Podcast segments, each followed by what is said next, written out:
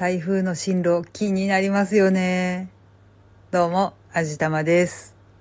なんか進路予想図を見ている限り、急旋回して日本列島の方にやってくるっぽくてだいぶ不安です。だいたい一桁台の台風が日本の方に来るってだいぶ間違ってるんですけどね。なんだろう、やっぱり気候変動の影響とかなんでしょうか。確か去年だか一昨年だかも、一桁台の台風が日本に来たような気がします。ただでさえ地震で被害を受けてるところがたくさんあるのに、この上風水害が追い打ちかけるとかちょっとやめてもらってもいいですかって感じなんですけど。自然のことについてはこればっかりはなぁ。あと風水害とかそういう大規模なことはちょっと脇に置いといて、気圧の変化で本当に具合が悪いです。もちろん体調も悪いんですけど、それ以上に精神状態がめちゃくちゃ悪化するんですよね。まさに心の中にも台風が吹き荒れる感じでしょうか。まあ最近大幅に体調を崩してしまったのが発端だったりはするんですけど、それにしても今ちょっとこの状況だいぶ個人的にきついなーって思っています。もっとも私の場合、空が雲一つなく、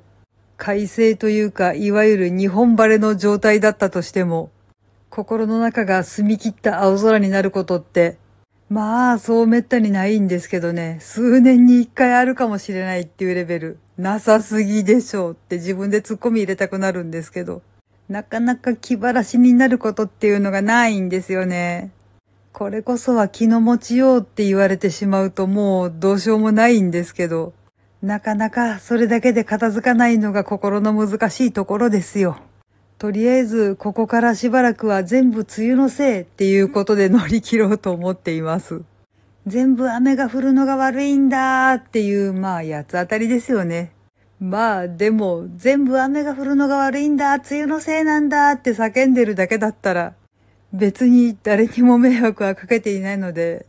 そう、声に出して叫ばなければ誰にも迷惑をかけないので、ただこれを聞いてくださっている方は不快に思うかもしれないけどごめんなさいね。少なくても全部雨のせいだーとか海とかに向かって叫んでも別に海とかは起こらないと思うので、それはそれでいいんじゃないだろうかと思っています。あ、実際にはやりませんよ。さすがにそれやると通報されちゃうかもしれないし。